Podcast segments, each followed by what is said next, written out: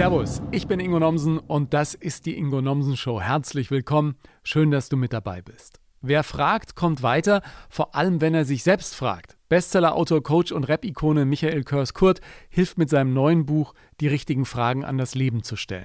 Heißt 199 Fragen an dich selbst und gibt dem Alltag neue Impulse.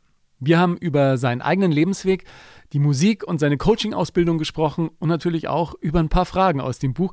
Vor allem die eine, die für mich über allen anderen steht. Äh, wie finde ich raus, wer ich bin? Ja, und was ich will. Für mich war ja auch Kritik von anderen immer ein Hemmnis. Kritik hat mich extrem verunsichert früher und irgendwie ist es wohl auch der Grund, dass immer noch kein einziger Song von mir und meinen Auftritten online ist. Ja, wollte ich ja schon lange machen. Und ich weiß ja auch, wer seinen Kopf vor die Kamera hält oder auch überhaupt auf Social Media postet, der muss eben damit leben, kritisiert zu werden. Das habe ich schon verstanden. Das habe ich schon vor Jahren verstanden, als die ersten Kritiken zu meiner Fernsehtalkshow Der heiße Stuhl kam und ich die mit Anfang 20 lesen musste. Vorher noch kein einziges Stück Fernsehen gemacht und dann musste damit eben umgehen lernen, aber mit Kritik vernünftig umgehen. Das ist mir lange schwer gefallen. Ich nahm es meistens viel zu persönlich, denn an mir als Moderator etwas zu kritisieren, war für mich natürlich auch immer Kritik an meiner Person. Ja, schließlich versuchte ich doch auch im Radio oder vor der Kamera so normal und authentisch wie möglich zu sein. Ja, wenn dann mein Gag für andere zu hart war, eine Formulierung vielleicht unpassend oder eine Frage für andere einfach viel zu kurz griff, da fühlte ich mich sofort verletzt. Ja, glauben die, ich hätte mir keine Gedanken gemacht, mögen die mich nicht mehr, wollen die mich absägen? Ja, solche Gedanken sprudelten dann einfach in mir hoch. Und entweder ich versuchte dann in irgendwelchen Konferenzen mich auf Teufel komm raus zu rechtfertigen, oder ich sagte gar nichts. Ja, schüttelte innerlich den Kopf und ließ alles still über mich ergehen. In beiden Fällen hatte ich allerdings noch länger an diesen Dingen, die im Rückblick für andere wohl eher Kleinigkeiten waren, zu knabbern. Manchmal waren es kleine Halbsätze, wie so, ja, das hätte es ja wohl jetzt nicht gebraucht, ja, die mich dann einfach noch Stunden oder Tage beschäftigt haben. Ich konnte das einfach nicht abhaken. Nach außen hin war ich der nette Mann mit dem dicken Fell. Innerlich dachte ich nach solchen Momenten bei Radio und Fernsehen immer wieder an Spontankündigung oder Senderwechsel. Da kam ich innerlich einfach nicht mehr zurecht. Kritik, die ich für ungerecht, gemein oder nicht zutreffend hielt, die wirkte nach. Ich wollte einfach durch Sendungen führen, talken und Spaß haben. Ja? In mühevoller Kleinarbeit da einzelne Sätze und Augenblicke auseinanderzunehmen im Nachgang, das hielt ich für wenig zielführend. Ja? Ein bisschen Schwund ist immer, zumindest während einer Live-Show, und dessen sollten sich die Beteiligten auch bewusst sein. Was mir nach wie vor wichtig ist, heute immer ein bisschen besser als gestern zu sein. Ja, das ist Entwicklung. Dabei steht für mich allerdings immer auch eine Sendung im Mittelpunkt, ein Gesamtprodukt, das überzeugen muss. Und dafür bin ich dann auch bis in die Haarspitzen motiviert. Ich will eben auch Marktführer sein. Wenn mich früher dann jemand kritisierte, fühlte sich das lange wie eine Beleidigung meiner Leidenschaft an, meines Könnens und meiner Person. Also sehr kindliche Gedankensprünge, gegen die ich mich lange nicht wehren konnte. Einen erwachsenen Umgang mit Kritik und Diskussion, das hatte ich nicht gelernt. Den musste ich mir über Jahre oft schmerzhaft erarbeiten.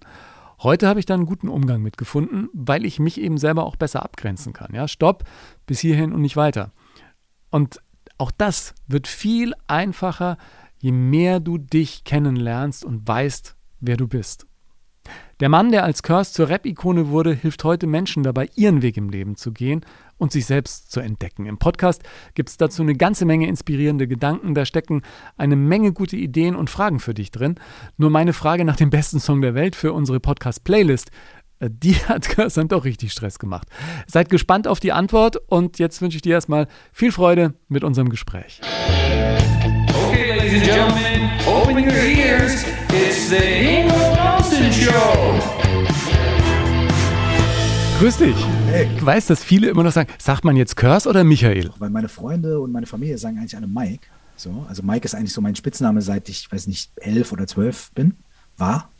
Und ähm, aber als, als Autor und Podcaster halt Michael Kurz, Curse, als Rapper Curse und so. Es ist immer so ein bisschen eigentlich kommt immer darauf an, also womit die Leute sich wohlfühlen. Also du, du, hast freie Auswahl. Bist du dann auch jemand, der innerlich, je nachdem wie er angesprochen wird, eine andere Haltung annimmt? Also wenn jemand sagt, hey Curse, dann ist man automatisch innerlich auch so ein bisschen mehr der Rapper und wenn man sagt, Herr Code, dann ist man vielleicht mehr der Coach und äh äh, ganz bestimmt ein bisschen, ja, natürlich. Ähm, für mich war es zum Beispiel eine ganze Zeit lang super weird, wenn Leute Michael gesagt haben weil niemand mich Michael genannt hat, außer Leuten, die mich definitiv nicht kennen. Ja. Das heißt, wenn ich auf der Straße entlang gelaufen bin und einer hat gesagt, Michael, dann wusste ich, das ist jemand, der kennt mich nicht. ja, geil. So garantiert. So, weißt du? Und da ist es natürlich dann schon anders, als wenn jemand gesagt hat, hey Mike oder so. Ne? Aber das ist jetzt auch mittlerweile wieder verschwunden, weil ähm, jetzt ja Michael Kurt, ne, durch den Podcast des Buches, ja. jetzt ist Michael ist auch wieder was anderes. Jetzt ist es so, was mir immer wieder passiert, ist, dass Leute jetzt denken, sie machen so einen auf Kumpel und jetzt sagen die Michi. Michi, Michi ist wirklich, wenn einer Michi zu mir sagt, kennt er mich auf jeden Fall nicht. Jetzt äh, heißt äh, dein Buch 199 Fragen an dich selbst. Und eine äh, ganz, ganz, ähm, ganz, ganz wichtige und entscheidende Frage ist ja auch für dich die Wie geht's dir Frage, ne? Oder wie geht's mir? Wie, wie geht's dir denn heute? Also, die Frage kann man ja auf verschiedenen Ebenen beantworten. Ne? Ich weiß, ich weiß, ich habe dein Buch gelesen. ja, Mann, ja, Mann, ja, Mann. Also und auf der, auf der, was ich so oberflächliche Ebene nenne, ne? nicht weil es schlecht ist, so ah, die oberflächliche Person, sondern halt, weil es wie so bei einem See, das, was auf der Oberfläche schwimmt, sieht man als erstes. Ne? Ist ja nicht mhm. schlecht dadurch, aber es ist das Erste, was man sieht. Und reflektiert ja auch das Wetter so ein bisschen, also die Umwelt, was drumherum ist. Und deswegen auf dieser oberflächlichen Ebene würde ich sagen, jetzt gerade wo wir hier sprechen, äh, gut, gut, gut. So, ja. Punkt. Und dann, dann gibt es äh, dann gibt's noch viele andere Ebenen, aber ich beschreibe grob drei. Und die zweite Ebene wäre die Planungsebene. Und da würde ich mir jetzt überlegen, so, okay, ja, wie geht's mir eigentlich? Ey, wenn ich ganz ehrlich sein soll, äh, ich habe heute mehrere Termine und zwischendrin immer nur ein bisschen frei.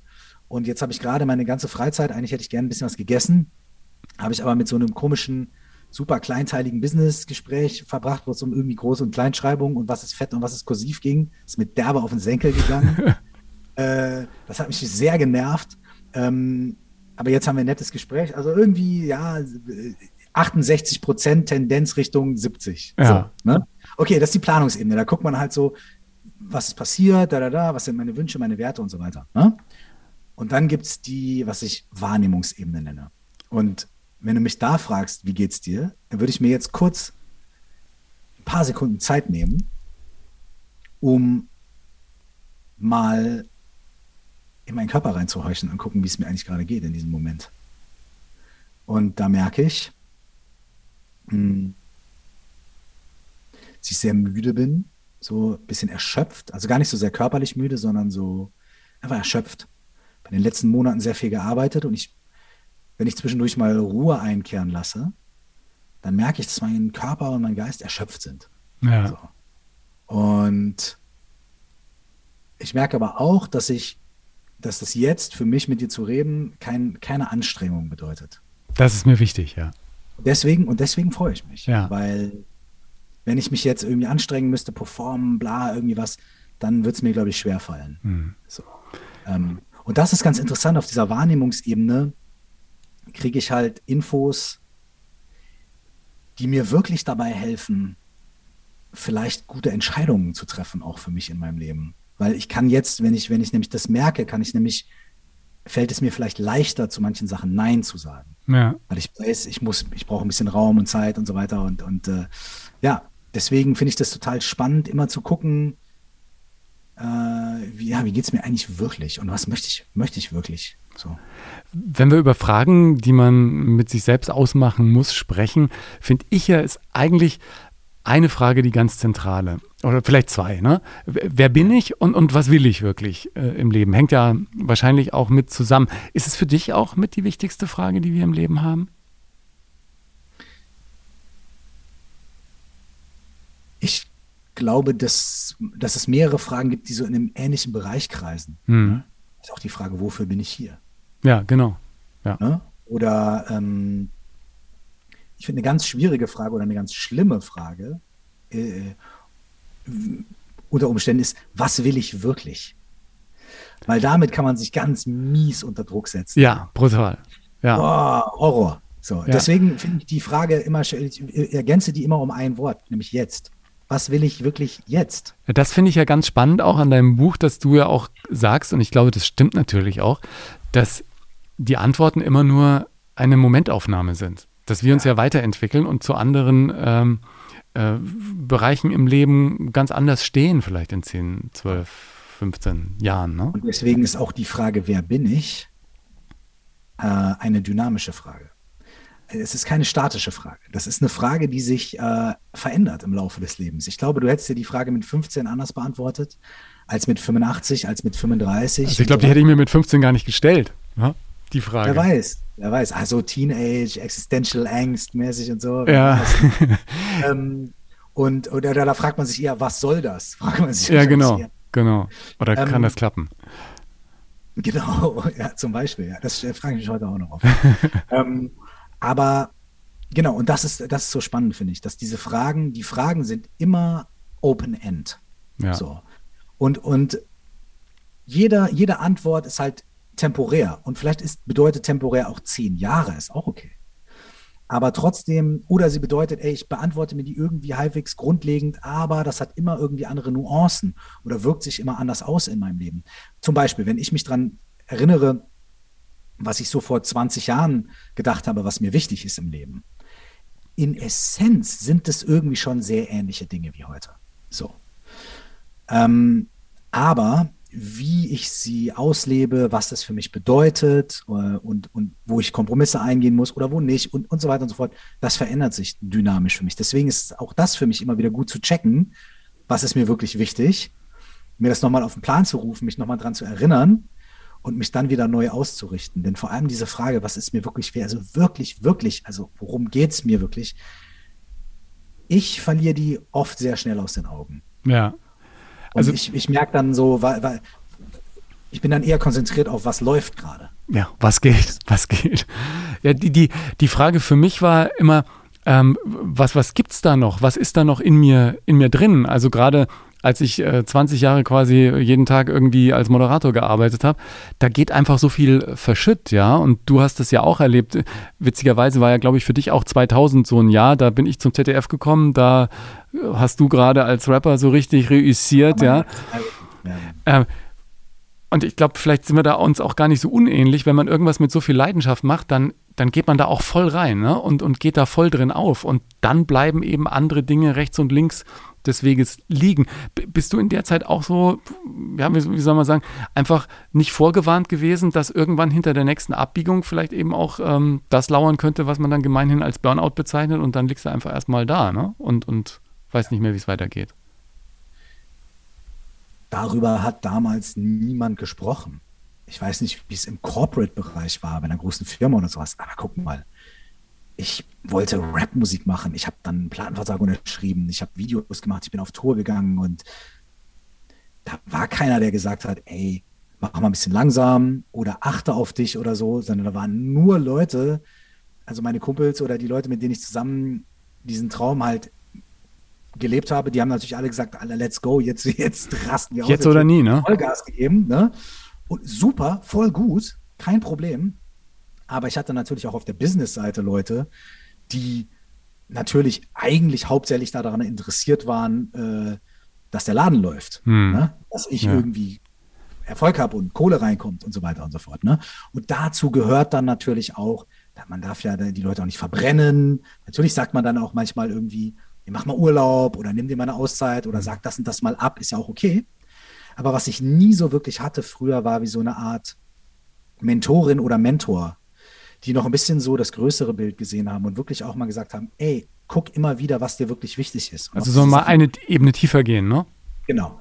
Eine Ebene tiefer zu gehen. Nicht nur Oberfläche oder Planung, mhm. sondern eben diese tiefere Ebene mal so. Ne? Und wie, wie, ey, wie fühlst du dich wirklich damit? Und wie geht's dir, wenn du abends nach Hause kommst und warst auf der Bühne äh, vor so und so vielen Leuten und kommst dann abends nach Hause und setzt dich allein in dein Zimmer und bist erstmal ein oder zwei Tage mit dir allein? Wie geht es dir dann mit dir selbst? Ja. was für Gedanken hast du dann und wie gehst du damit um? Ich glaube auch aus der persönlichen Erfahrung, dass man natürlich wenig Chancen hat, ein Gefühl dafür zu entwickeln, was es bedeutet, wenn Träume plötzlich in Erfüllung gehen. Und dann bist du plötzlich da, wo du immer landen wolltest, hast aber von vielen Dingen, die damit einhergehen, einfach überhaupt keine Ahnung und bist ja. davon dann einfach ziemlich, äh, ziemlich überfordert, ja, und hast auch ähm, mir ging es ja auch so, dann, dann will man ja auch nicht irgendwie sagen, ey, Moment mal, äh, Entschuldigung, äh, jetzt bis hierhin und nicht weiter, sondern alle anderen sagen, ja super, läuft doch und jetzt, äh, was beschwerst du dich denn überhaupt, wenn dann so in Ansätzen mal irgendwie diese Stimme hochkommt? Ja, man, man traut sich nicht zu sagen, ey, bis hierhin und nicht weiter. Man traut sich manchmal auch nicht zu sagen, ah, das mache ich jetzt nicht oder, ne, oder nein. Ne? Ja. Weil vielleicht ging es dir da ähnlich, mutmaße ich jetzt vielleicht mal, oder interessiert mich auch sehr, wie, wie du das für dich empfunden hast. Aber bei mir war ganz viel so eine Mischung aus mir, ich darf gar nicht mich nicht gut fühlen oder ich darf gar nicht irgendwas da nicht mögen, weil dann bin ich undankbar. Ja, genau. Weil ich lebe meinen Traum und wenn ich jetzt sage nein oder bla, dann bin ich undankbar oder dann bin ich der komplizierte Künstler oder der oder irgendwie sowas in der Richtung. Ne? Und ich bin halt so ein Typ, ich wollte jetzt nie als irgendwie der komplizierte Typ oder der irgendwie bla oder so dastehen. Ne? Und das war immer so ein krasser innerer Konflikt, aber trotzdem musste man sich das dann manchmal nehmen und dann weiß nicht, habe ich halt mal dann Nein gesagt, aber weil ich vorher zehnmal Ja gesagt habe, war halt das Nein dann irgendwie übertrieben, ja, weil sich, weil sich zehn nicht gesagte Neins aufgestaut hatten. das, Beispiel. Das, war so, das ist genau das, was du beschreibst, das kenne ich auch. Bei mir war es halt so, dass ich, ähm, wenn ich jetzt zum Beispiel zu Hause bei meinen Eltern mal am Wochenende dann gesagt habe, ey, mir geht's, mir steht's bis hier und das ist echt schwierig und dann kam von meiner Mutter, ja, jetzt sei doch mal dankbar da wo du gelandet bist, ist doch alles toll und so. Und dann denkt er sich, ja, eigentlich hat sie ja, eigentlich ist alles toll. Und dann staut sich eben vieles auf. Und was bei mir dann so war, weil viele dann auch, als ich äh, jetzt das Buch rausgebracht habe, Hilfe, ich bin zu nett gesagt haben, ja, da gab ja auch Momente, da bist du ausgerastet. Und das ist genau das, was du sagst. Und bei mir ist es allerdings nur im beruflichen Kontext passiert, wenn es nicht um mich ging sondern wenn es um eine Fernsehshow ging oder um irgendeine Sendung. Und ich sagte, nee, das müssen wir aber so machen, damit es für den Zuschauer äh, so ist. Nicht für mich jetzt, ja sondern damit es für den Zuschauer ist. Also für mich selber einstehen konnte ich ja. äh, lange eben überhaupt nicht. Und das sind genau die Gründe dafür gewesen. Ja, und natürlich auch, wenn man, man, wir alle bekommen ja bestimmte Dinge auch mit in der Erziehung, im Elternhaus und so weiter. Ne? Ja. Und vor allem natürlich auch diese Einstellung, ja, aber sei doch mal dankbar. Ne? Und das auch von, von den Eltern natürlich auch mit, mitzubekommen, was eine ganz wundervolle, wertvolle Botschaft ist. Aber die quasi die dunkle Seite der Macht ja. von sei doch mal dankbar ist nämlich, ähm, dass man über seine Grenzen geht, dass man kein klares Nein oder keine klare Abgrenzung irgendwie schafft, weil man sich immer denkt, boah, dann bin ich undankbar oder so. Das heißt, ne, all diese Dinge haben, haben zwei Seiten. Und ähm, es geht ja dann eben nicht darum, ins komplette Gegenteil zu verfallen, sondern vielleicht geht es darum, wirklich beide Seiten dieser Medaille zu, zu erkennen. Ja. Du hast eben aber auch noch eine andere Sache gesagt, die ich gerne noch aufgreifen wollte. Und zwar hast du gesagt, dass auf dem Weg, also wenn du Erfolg hast oder wenn du, wenn du, wenn du deinen Traum lebst, in Anführungsstrichen, dass währenddessen ja auch ganz viele andere Dinge auf der Strecke bleiben. Andere Träume. Richtig. Und, oder, oder andere Wünsche oder Bedürfnisse ja. oder ganz grundlegende Dinge von dir im Leben. Und das ist, glaube ich, eine Sache, die diese ganzen Erfolgs- Guru-Coaches ganz oft unterschlagen. Ne? Also Leute, die dir sagen, du darfst nur eine einzige Sache machen und die Vollgas und, und, du, und wenn alle Party machen, dann musst du irgendwie das und wenn, und wenn andere schlafen, musst du arbeiten und so weiter und so fort. Und eine Sache, die dir aber unterschlagen ist, dann wirst du vielleicht in der einen Sache erfolgreich, vielleicht aber auch nicht, weil es trotzdem kein Garant. Aber auf dem Weg äh, zahlst du einen Preis. Ja.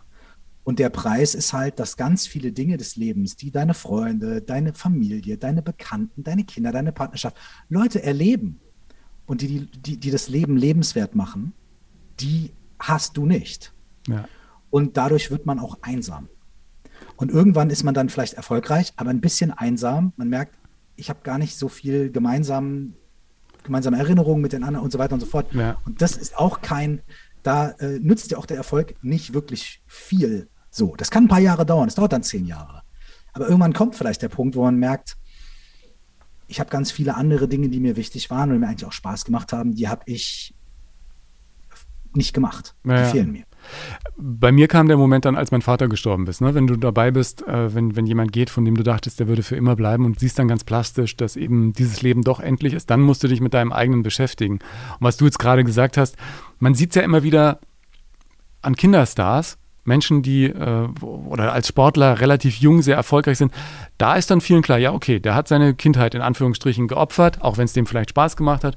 Der hat eben alles dahin investiert, dass es aber bei vielen Karrieren dann natürlich erst im Leben soweit ist und dann eben auch da wichtige Dinge, wie du es gerade beschrieben hast, auf der Strecke bleiben. Das ist in der Tat, glaube ich, vielen gar nicht klar. Und doch sagst du selber, dass jeder von uns ja eine ureigene Mission im Leben hat. Da meinst du aber nicht damit, dass jeder nur einen Weg im Leben vorgegeben hat, sondern dass er sozusagen, ist das, ist das, ähm, ja, ist, ist das so die Grundmotivation oder wie, wie würdest du das sagen? Ich weiß das, ich weiß das gar nicht. Ähm, ich würde gar nicht sagen, dass das von mir so ein, so eine, eine Aussage ist mhm. oder so eine grundlegende Einstellung ist, dass jeder eine ureigene Mission hat. Ähm, die Frage war, glaube ich, vorher so, wofür bist du hier? Ja. Damit will ich überhaupt nicht implizieren oder voraussetzen, dass es irgendwie eine Sache gibt, für die die Person irgendwie da ist. Oder ja. so eine, eine Mission oder sowas in der Richtung. Weil bei mir ist die Frage, wofür bist du hier? Ich könnte die sogar wahrscheinlich eher mit sowas beantworten wie, ey, eigentlich um irgendwie, weiß ich nicht, eigentlich um ein, ein erfülltes Leben zu haben und mit anderen Menschen und da und irgendwie auch dazu beizutragen, dass es anderen Menschen gut geht. Ja. ja so. das, und, das, und das ist gar nicht irgendwie so meine Mission im Leben, ja. sondern halt irgendwie so, das ist viel softer, das ist viel irgendwie, oder nicht softer im Sinne von Wischiwaschi, sondern viel. Also, schließt mehr mit ein, ja? Ja, oder meine Mission. Und, und dann ist es nämlich auch gar nicht, dann ist es nämlich eben nicht das absolut Wichtigste, sondern nur das zweit- oder drittwichtigste, ja. mit was ich das mache ob das mit einem Buch ist, mit einem Podcast, mit einer Bäckerei oder, oder, oder einem Sportclub. Ja, Sondern, ich, ich, hatte jetzt eher so hineininterpretiert für mich, dass du sagst, okay, ähm, jeder hat so, so seine Dinge, die er mit ins Leben bringt und die ihn erfüllen. Wenn er aber mhm. komplett an denen vorbeilebt, dann hat er früher oder später ein echtes Problem. Ja, also wenn die ja, sozusagen nicht befriedigt werden. Ja. ja, da würde ich total mitgehen, absolut, ja. ja. Und das kann für jeden Menschen oder es ist für jeden Menschen auch anders. Ja. Und da kommen wir auch wieder zum nächsten Punkt. Es ist schön und gut, wenn dir jemand sagt, äh, äh, ja, da gibt's, äh, wenn dir jemand irgendwie gute Tipps gibt. Ne? Ja. Aber es ist noch geiler, wenn jemand gute Fragen stellt. Weil guten Fragen findest du deine eigenen Antworten. Und da deine Mission irgendwie deine ist, ne? oder, da, oder die Sachen, die dir wichtig sind im Leben, deine sind und sich von anderen Menschen auch unterscheiden können und die auch von deinen Glaubenssätzen oder von dem, was deine Eltern dir mitgegeben haben oder was die Leute um dich herum machen, auch unterschiedlich sein können lohnt es sich halt, ne, dich selbst zu befragen und dem wirklich irgendwie auf den Grund zu gehen. So. Ja, ich, ich fand es ja total interessant, dass ich äh, im Zuge der Beschäftigung mit meinem Leben dann auch irgendwann nicht mehr weiterkam, weil ich dachte, ja, okay, du, da blieb vieles liegen, du willst die ganze Zeit nur die Bedürfnisse von anderen befriedigen, du machst alles, äh, du gehst in deinem Job auf, aber alles andere bleibt liegen. Okay, warum machst du das eigentlich? Ah, du willst zu allen nett sein? Weil das so die Mantras meiner Mutter waren, ne? Immer schön brav sein, Kinder, wir wollen keinen Streit, Konflikte vermeiden. Und dann dachte ich mir, Harmoniesucht ist was Schlimmes, ja. Und dann habe ich zum Glück einen Coach gefunden in Hamburg, ein alter weiser Mann, wie ich immer sage, der das in relativ kurzer Zeit auflösen konnte, indem er das umgedreht hat und gesagt, das ist eigentlich was Positives bei dir gewesen, weil wir sind mit der Familie alle zwei Jahre umgezogen spätestens. Ich muss mich immer wieder in neuen Bereichen zurechtfinden. Er hat gesagt, das hilft dir doch auch in deiner Arbeit als Moderator. Du stellst äh, eine Freundlichkeit, eine nette Atmosphäre her.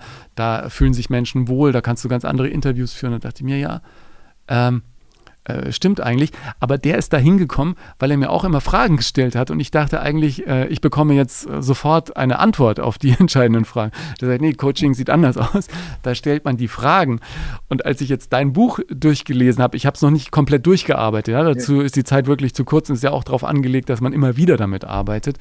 Ähm, da dachte ich mir nochmal, ja, da braucht es aber Disziplin. Also jeder, der wieder Verantwortung, und ich habe das ja selber erlebt, für sein Leben übernehmen will, der muss wirklich auch ähm, diszipliniert mit sich selber arbeiten. Ist das das richtige Wort? Das klingt wie so ein böses Wort. Ne? Ja, ne? Ja. wie an Beziehungen arbeiten, fand ich früher auch immer ja. schrecklich. Mittlerweile weiß ich aber, ähm, dass sich mit der Beziehung beschäftigen und dann auch mit der Partnerin äh, intensiv damit auseinanderzusetzen, ein gutes Tool ist, um langfristig glücklich zu sein. Voll. Und auch da, man kann vielleicht, wenn einem so Worte wie daran arbeiten und auseinandersetzen, ne, wenn einem sowas nicht gefällt, das kann ich auch total verstehen, kann man das durch, kann man das vielleicht auch ein bisschen anders betrachten. Und zwar, das eine ist, dass man wirklich ehrlich neugierig ist. Ja. Dass man wirklich ehrlich sagt, ey, ich bin neugierig darauf, was ich eigentlich, worum es mir eigentlich wirklich geht und was mir wirklich wichtig. ist. Ich bin da neu, ich bin da neugierig drauf. Ich möchte das rausfinden. Und ich gebe mich nicht mit der ersten Antwort zufrieden, die ich mir schon seit 20 Jahren irgendwie reinrede. Wie du gesagt hast, vielleicht ist das die Stimme meiner Eltern oder der Gesellschaft und so ja. weiter. Okay, ich akzeptiere das, aber das kann nur ein Teil der Antwort sein. Und ich bleibe neugierig. Was passiert, wenn ich da dranbleibe, wenn ich weiter gucke? Und dann kommt der zweite Aspekt. Ähm, Mut, dass man sagt, pass auf, da finde ich vielleicht auch ein, zwei Sachen, die mir nicht gefallen, aber ich bin mutig, ich habe da Bock drauf, ich mache mhm. das, ich bleibe da dran. Ähm, dann kommt eine ganz wichtige Qualität, finde ich, und die heißt Humor. Und das hat mir unfassbar geholfen. Das habe ich, weil ich bin echt auch in tiefe Abgründe meiner selbst abgestiegen. Und Humor nicht im Sinne von, ja, nicht so schlimm, hahaha, ha, ha, schlechten Menschen geht es immer gut, sondern Humor im Sinne von auch mal wirklich zu sagen, ey, in manchen Aspekten bin ich schon echt ein ganz schöner Depp. Hm. Und ich kann da auch echt ein bisschen drüber lachen, weil vor allem, wenn ich merke, dass ich immer wieder, dass dann immer wieder dieselbe, dass ich dann auch immer sagen kann, okay, Alter, alles klar. Du hast es zu dem Zeitpunkt nicht besser gewusst und von heute betrachtet ist es echt ein bisschen idiotisch, aber okay. Und dann auch noch der, der letzte Punkt, und ich glaube, der verbindet das alles. Der klingt jetzt pathetisch, aber ich glaube, wenn man zwei Sätze drüber nachdenkt, und zwar, vielleicht findet man in sich die Liebe zur Wahrheit. Und die Liebe zur Wahrheit, das ist also Wahrheit zu deiner subjektiven Wahrheit. Ne? Und die Liebe ja. zur Wahrheit ist nicht die objektive Wahrheit, die Weltformel, sondern was ist für mich wirklich, was ist für mich wirklich richtig und wahr und echt und wie bin ich wirklich und was möchte ich wirklich und was, worum geht es mir wirklich? Und wenn man, wenn man einen, ein Gefühl dafür entwickelt, wie so eine Sehnsucht, könnte man auch sagen, danach zu sagen, ich sehne mich danach, das rauszufinden dann sind alle anderen Sachen, dann ist sowas wie Disziplin, Arbeit und so weiter und so fort, ist dann sekundär. Das kommt dann automatisch. Mhm. Weil man nämlich sagt, ich liebe das und deswegen ist es für mich, fühlt es sich auch für mich nicht an, wie Arbeit, diese Arbeit zu investieren. Oder wenn es sich mal anfühlt wie Arbeit, weiß ich es, warum ich es mache. Ja. Also die, diese, diese Sehnsucht, diese Liebe danach, diese Antworten zu finden, diese Wahrheit zu finden. Du hast jetzt gerade gesagt, ich bin äh, in, in, ganz, in ganz dunkle Abgründe äh, gegangen. Was meinst du damit genau? Also Momente, in denen also, du nicht wusstest, wo es bei dir im Leben weitergeht, oder? Ja, Momente, in denen ich, also erstens, ähm, also in ganz dunkle Abgründe bedeutet, das glaube ich, also bei mir war es so und ich weiß, dass es bei den allermeisten Menschen so ist. In dem Moment, in dem man merkt, bei mir läuft was nicht, also bei mir ist irgendwie was im Leben und indem man genauer guckt, findet man ja nicht nur, du findest ja nicht nur geiles Zeug. Du findest ja nicht, hey, da habe ich die richtige Entscheidung getroffen und ja. hier war meine Kindheit super und da war dies und hier war das und ah, hier war da, toll, yeah, findest du auch. Aber du findest ja auch Sachen, wo, wenn es dir jetzt erstmal aussuchen könntest, du jetzt nicht sagen würdest, yo, okay, das hätte ich gerne, das würde ich gerne nochmal durchleben, ja. das würde ich mir gerne nochmal angucken. Sondern es sind ja Sachen, wo du sagst, ey, eigentlich wollte ich das verdrängen, eigentlich will ich das vergessen, eigentlich wollte ich mir das noch nie angucken. Und das sind diese, diese Schattenseiten von uns. So. Ja. Und das ist das eigene Verhalten. Wo bin ich ähm, wirklich unfair gewesen oder wo habe ich Dinge getan, die eigentlich meinen Werten widerstreben? Äh, oder die mir ein schlechtes Gewissen machen oder die mich schuldig fühlen lassen und so weiter. Aber auch wo ist in meiner Interaktion mit anderen, wo sind Dinge passiert, die äh, bei mir äh, wirklich was, was Negatives hinterlassen haben und dann auch da hinzugucken und zu sagen, gut, ich kann die nicht verdrängen, ich kann die nicht wegpartieren oder wegsterne essen oder wegsaufen oder whatever oder wegtindern. Das ja. geht nicht. Die bleiben da und wenn ich nicht will, dass die irgendwann kommen, auf eine unterbewusste Art und Weise und mich, mich von hinten in den Arsch beißen, dann wäre es besser, wenn ich sage, okay, gut, dann halt andersrum und mir die selber mal angucke mit dem Gesicht zuerst. Und das ist halt das, was ich meine, wenn ich sage, da muss man sich manchmal auch, wenn man keinen Bock drauf hat, muss man sich diese Seiten auch angucken. Und da kommt auch wieder dieses Ding, dieses äh, Neugier, Humor und auch ein bisschen Mut und Liebe zur Wahrheit. Das hilft. Ja.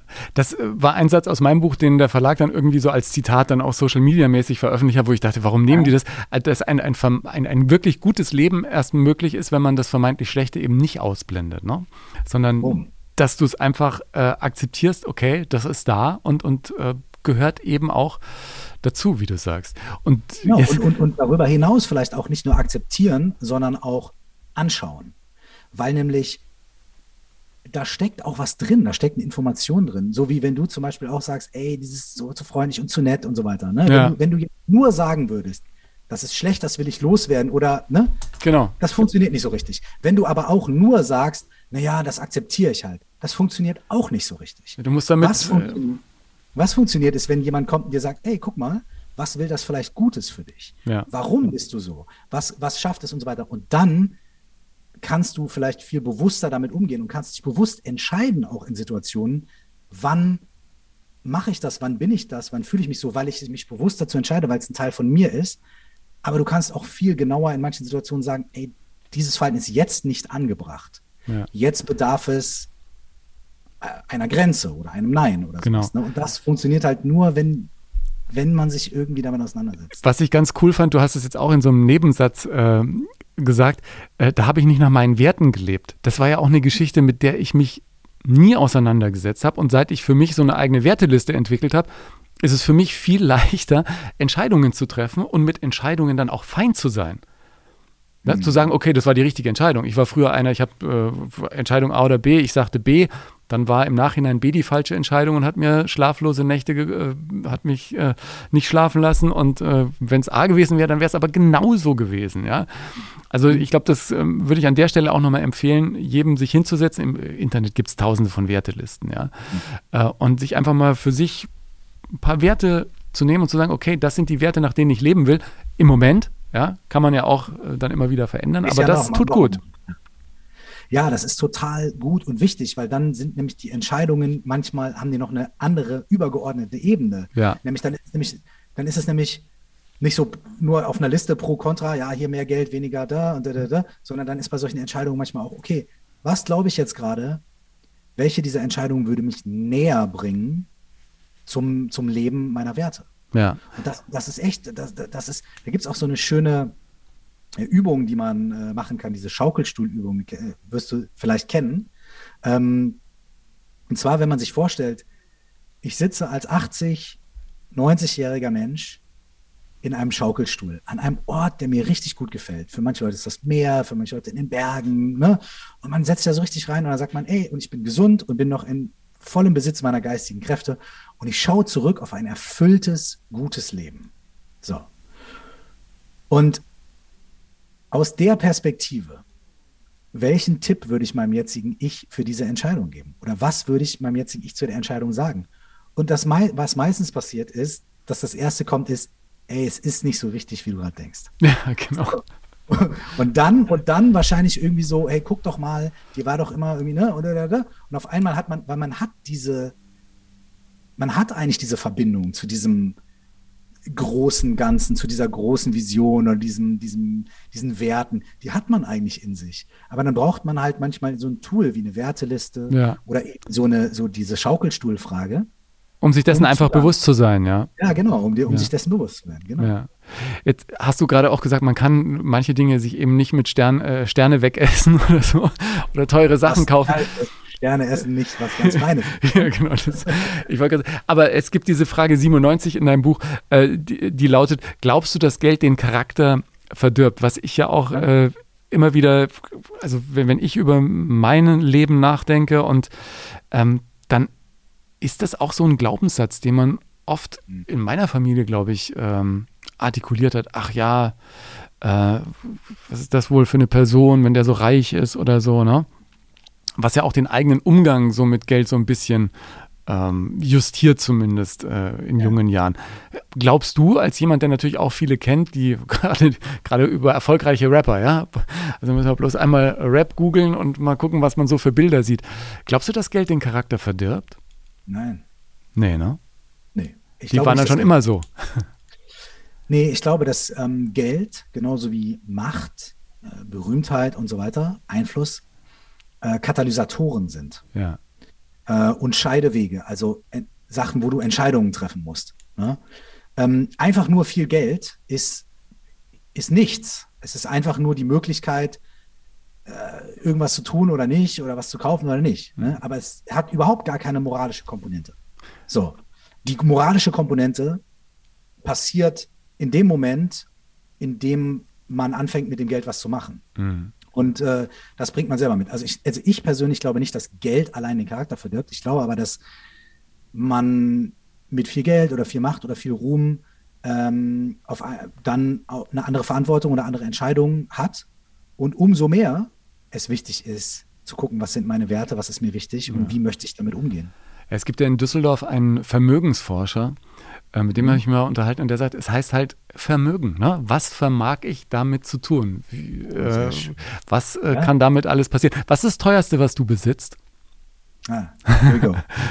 ähm, tatsächlich das teuerste, was ich Musikequipment, oder? Irgendwie ein Mischpult oder sowas, oder? Ja, Musikequipment, aber noch nicht mal das sein. Ich muss ganz ehrlich sagen, ich hätte fast gesagt, mein Auto, ich habe so ein Ford Fiesta, könnte natürlich auch ein VW Polo oder was ja. weiß ich was sein, ne? aber ich meine, ich habe einen Ford Fiesta, den habe ich mir vor elf, zwölf Jahren gekauft und ich wollte sagen, das ist das teuerste, was ich habe, aber der ist eigentlich wahrscheinlich überhaupt nichts mehr wert. Deswegen musste ich kurz nachdenken und deswegen ist wahrscheinlich der teuerste Gegenstand, den ich besitze, tatsächlich irgendwie entweder ein Stück musikalisches Equipment oder wahrscheinlich ist mittlerweile mein teuerster Gegenstand meine Couch. Ja. So. Punkt. Weil ich habe keine Immobilie, ja. was natürlich total bescheuert ist, weil Mensch, Junge, hättest du mal eine Wohnung gekauft. Äh, aber, ähm, aber ich, äh, ist ja auch noch nicht zu spät. Ja, ja ich wollte gerade sagen. Also, ähm, genau, aber ich glaube, das teuerste, was ich besitze, ist meine Couch. Ja ich, ich ja, bin gerade auch am Überlegen, was das teuerste ist, das ich besitze. Wir machen zu Hause immer Witze über die Couch, weil gerade wenn du Kinder hast, ähm, kleine, dann ja. immer Flecken. Und am Anfang habe ich immer gesagt, jetzt hier nicht auf meine 2000 Euro Couch irgendeinen Flecken machen. Und jetzt ist der Running Gag zu Hause. Mittlerweile ist die 35.000 Euro wert. Ich meine 35.000 Euro Couch. Ja, wenn genau. Gäste da sind, pass auf die Couch aus. 35.000 Euro. Genau. Hey, aber auf der anderen Seite ist es halt so, das ist ja, ähm, wenn deine Kinder eines Tages mal äh, berühmte Künstler werden, äh, dann sind das die ersten Werke auf der Couch. Dann ist ja, die genau. wirklich 35.000 Euro wert. You never know. Ist ein Investment. Mein Kleiner hat neulich mit einem Edding, weiß ich nicht, wo er den sich her hat äh, besorgen können, ähm, das Parkett vollgemalt. Ähm, ja, Gut. Klassiker. Ja. Ein Klassiker, ein Klassiker, ja. Ich habe mal so ein, so ein, Bild gesehen, ist, ist, bestimmt vielen Leuten eingefallen, aber ähm, ich habe es neulich auf Instagram gesehen, fand das sehr schön. Da hat äh, jemand, ein Kind auch mit Edding und Bleistift irgendwie an die Wand gemalt. Und äh, der Vater ist hingegangen und hat einfach hat einen Rahmen drum gehängt. Ja, genau. Hat unten so eine Plakette drunter, drunter geklebt, so bla bla, Frühwerk. So, ja, also, genau. Namen von seinem Sohn und dann so frühes Werk. Schön. Kann, kann, man nur, kann man nur hoffen, dass das irgendwann äh, richtig wertvoll ist. Aber äh, weil ich gerade gesagt habe, Geld ist Vermögen, mit, mit dem man Dinge zu tun vermag. Was ich ja in den letzten Jahren gelernt habe, ist äh, als jemand, der wirklich also ich bin einfach, einfach sparsam, weil ich irgendwie, ich habe kein Auto, also ich habe nicht mal ein Auto, ich habe nicht mal ein Auto. Ähm, weil ich immer Angst habe, es wieder zu verlieren. Ne? Das kommt vielleicht auch daher, wenn du aus einem normalen bürgerlichen Haushalt kommst und dann denkst, oh Gott, hoffentlich wirst du, äh, hast, kannst, kannst du dir was leisten oder, oder hoffentlich muss man sich nicht dreimal überlegen, ob man jetzt eine Pizza bestellt oder so. Also Kann ich, ich habe da zehn Jahren auch noch leisten. ja, so genau. Ich habe da ganz komische, ähm, komische Bilder und Fragen im Kopf und ich habe in den letzten Jahren gelernt, einfach auch Geld in mich zu investieren. Also meine Trainerin, äh, die mir ein paar Übungen zeigt, äh, um irgendwie sportlich fit zu werden, Gesangsunterricht zu nehmen, äh, Geld zu investieren, dass man hier ein vernünftiges Podcast-Equipment hat und so. Also in solche Sachen. Du hast ja dann das große Geschenk im Prinzip auch, dass du dir auch eine, eine vernünftige Ausbildung als Coach leisten konntest, ne? weil du warst Rapper und dann äh, Coach und das fand ich irgendwie echt so, so klasse dass es heutzutage natürlich viele gibt, die sagen einfach, ich bin jetzt Coach. Ähm, dir war diese Ausbildung offensichtlich so wichtig, dass du die richtig vernünftig absolviert hast. Warum war dir das so wichtig? Also erstens kurzer Disclaimer, ich habe mir das Geld für die Ausbildung tatsächlich zusammenleihen müssen. Weil die ist nicht günstig, ne? Weil die ist A nicht günstig und B, zu dem Zeitpunkt hatte ich ja schon äh, zwei Jahre wirklich, ich habe ja sechs Jahre Pause gemacht. Also, mhm. also zumindest sechs Jahre kein Album veröffentlicht, bin ich auf Tour gegangen und so weiter. Ähm, und ich habe äh, zu dem Zeitpunkt, wo ich, ich hatte ja so einen krassen quasi Schnitt, so 2008, 9, 10 und äh, habe wirklich mehrere Jahre gar nicht, war gar nicht aktiv. Also dich hat es ähm, einfach, um das nochmal kurz zu sagen, dich hat es einfach aus dem, aus dem Leben rausgerissen. Oder wie würdest du das ja, im Nachhinein Ich, ich habe mich aus dem Leben rausgerissen. Ja. Also ich habe, ich habe ähm, immer versucht zu justieren und zu machen und zu tun, aber irgendwann habe ich halt einfach gemerkt, ey, ich muss hier, glaube ich, radikale Entscheidungen treffen, weil sonst fahre ich vor die Wand.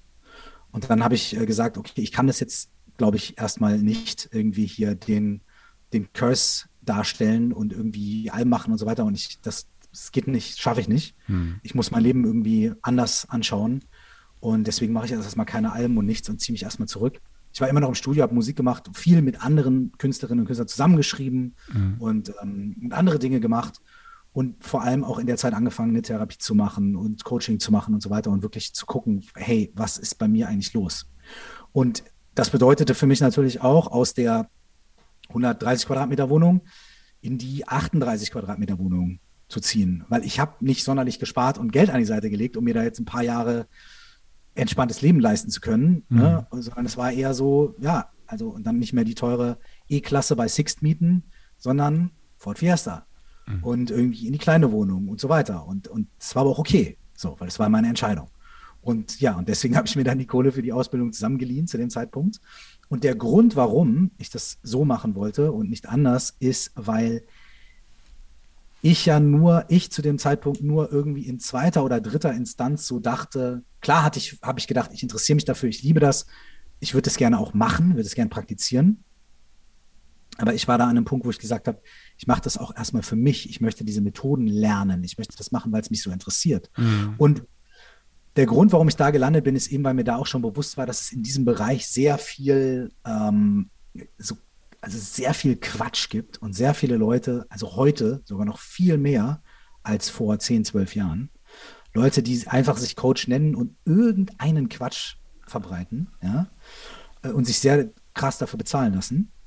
Und mir war es halt wichtig, irgendwie für mich das seriös und fundiert zu lernen, weil, weil mein Ziel war nicht, Kohle zu verdienen damit, sondern mein Ziel war, diese Dinge machen zu können, also dieses, dieses Wissen oder diese Fähigkeiten zu erwerben, so zu lernen. Und dann aber natürlich auch im zweiten Schritt die Möglichkeit zu haben, sollte ich das mal praktizieren, dann auch sagen zu können, ich habe meine Ausbildung gemacht an dem und dem Institut, das ist der Universität Köln angeschlossen. Äh, da ist der Professor Dr. Doktor, der früher die psychologische Fakultät an der Uni Köln geleitet hat.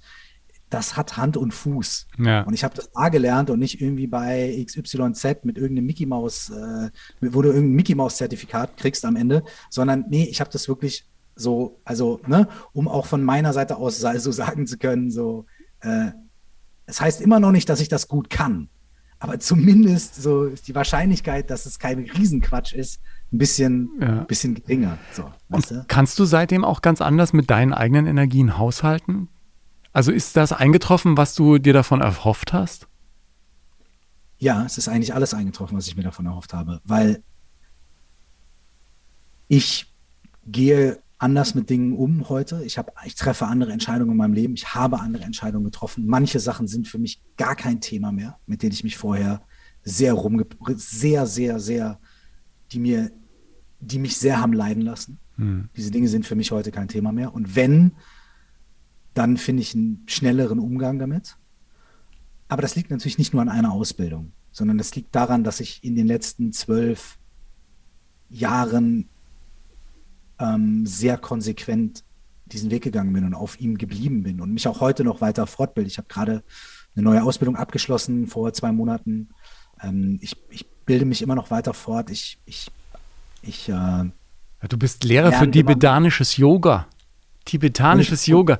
Ist das und, was? Genau, und, und, ich bin Lehrer für, für tibetisches Yoga auch so. Und aber das ist ja auch natürlich so, da steht zwar auf dem Zettel, aber das heißt ja nicht, das heißt ja, dass ich einfach eine Ausbildung gemacht habe über ein Jahr, wo ich halt sau viel selber praktiziert habe. So. Ja, ne? krass. Also, wenn dieses, was ist der, also, weil ich fand das auch interessant irgendwie. Nicht irgendwie Yoga, sondern tibetanisches. Was, was ist das? Genau. Ja, das ist, also, ist ein großer Unterschied, weil ich bin jetzt, also ich bin kein, tibetisches Yoga hat sehr wenig mit, mit so harter Yoga und Vinyasa zu tun, so, ne? Ja. Ähm, sondern es ist, ist was anderes. Okay, pass auf, ich erkläre es dir so wenn du, wenn du so das gängige Yoga, was so im Yoga-Studio unterrichtet wird, ich spreche jetzt in Klischees ja. ja und in, in und du, um, um das mir Laien verständlich zu machen. Nee, um es überhaupt so, um ja. irgendwie, ne, ist folgendes.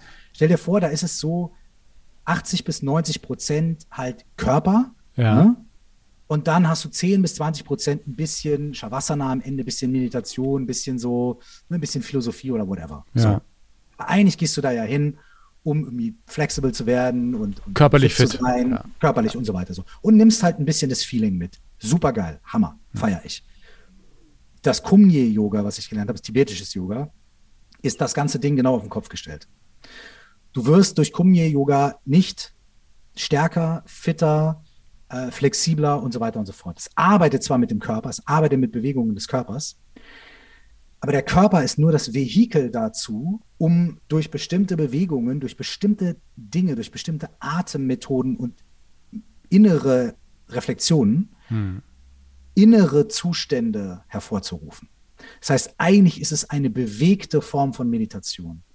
Und eigentlich nutzt du den Körper und die Bewegungen des Körpers, um in deinem Geist bestimmte Vorgänge anzuregen. Und das ist super abgefahren. Von außen sieht es aus, als ob da einfach irgendwelche Rentner so ja, ich, die Arme runterheben. Ich, ich kann mich erinnern, wir haben drin eine Menge. Ja, ich kann mich erinnern, wir hatten, ähm, ich sage immer noch manchmal wir, äh, ich hatte in der ZDF-Sendung auch äh, Menschen zu Gast, die haben so Traumatherapie gemacht mit so Klopfgeschichten und so, wo man also heute auch wissenschaftlich weiß, dass ähm, natürlich der Körper und der Geist ähm, auf vielen, vielen Ebenen äh, zusammenhängen. Was ich bei dir auch klasse finde, ist, dass eben alles, was früher war, auch weiter besteht und du arbeitest, wenn ich das richtig ähm, gelesen habe, gerade auch wieder an einem neuen Album. Also Musik ist natürlich immer noch dein Leben. Voll, auf jeden Fall. Ich bin immer noch dabei und es macht mir jetzt heutzutage mehr Spaß denn je, ähm, weil ich eben, weil manche Sachen eben für mich kein Thema mehr sind. Ja. Platz für andere Sachen da ist und Platz für Spaß und Platz für Ausprobieren und einfach machen und, und kreativ sein.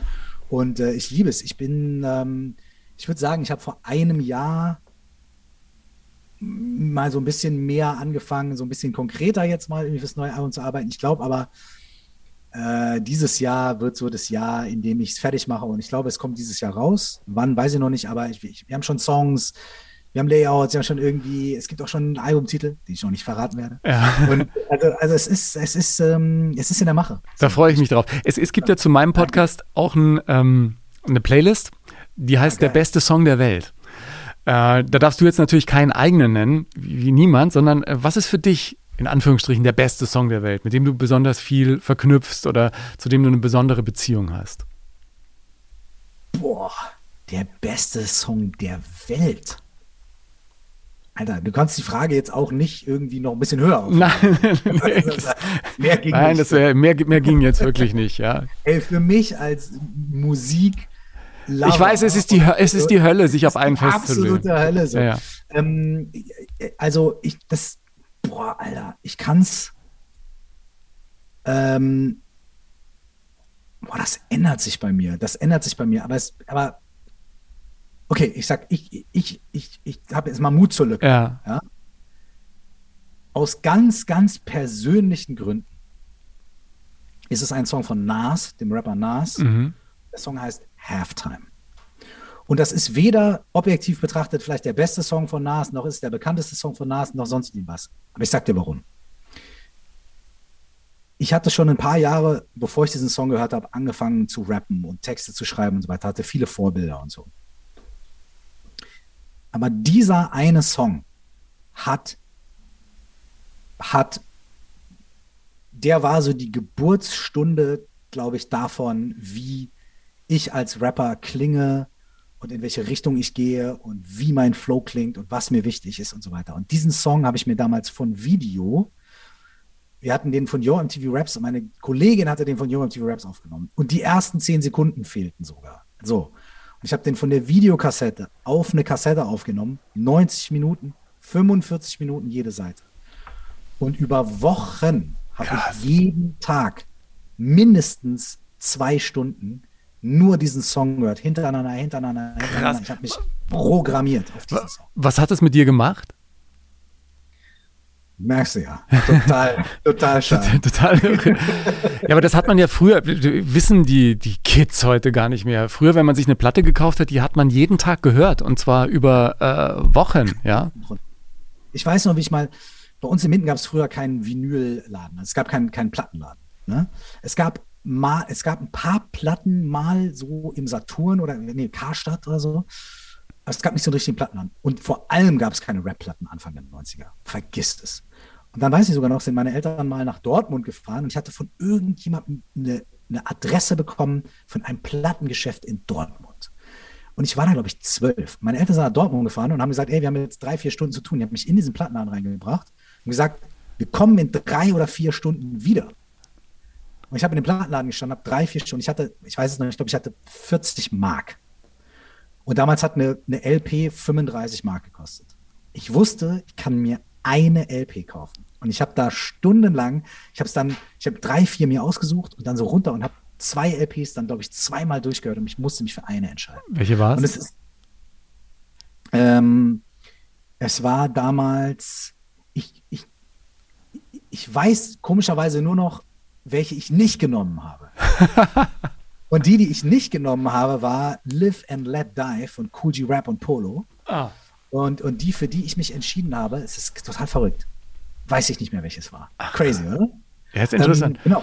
Und so, ich, so habe ich früher mir das reingezogen. Auch als ich diesen Song 90 Minuten immer wieder gehört habe, was es mit mir gemacht hat, ist halt einfach, es hat mich halt, es hat halt mich wahnsinnig geprägt. Und ich habe natürlich von so einer technischen Seite immer mehr begonnen zu verstehen, wie macht er das? Wie setzt er die Silben? Wie macht er die Betonungen? Wie ist es, was nimmt er für Worte und so weiter und so fort. Und ich habe halt das studiert, weil ich gesagt habe, okay, da geht's lang. So. Ja. Cool. Und es kann funktionieren, wenn man auch mit dieser Politik der kleinen Schritte arbeitet, die ich auch ganz spannend finde. Und dieses äh, Bild von Beppo, dem Straßenkehrer aus Momo, ja. ist natürlich grandios, was auch in deinem Buch vorkommt, wo man sagt, man muss nicht die ganze Straße sehen, sondern immer den nächsten Meter, nächsten Meter. Und wenn uns jetzt Menschen zuhören und sagen, oh Mann, dieses Aussteigen aus dem Hamsterrad fällt mir äh, so schwer, um mal zur Ruhe zu kommen.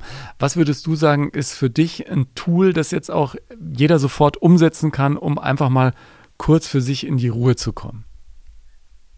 Ey, ich weiß, die Leute wollen es nicht hören.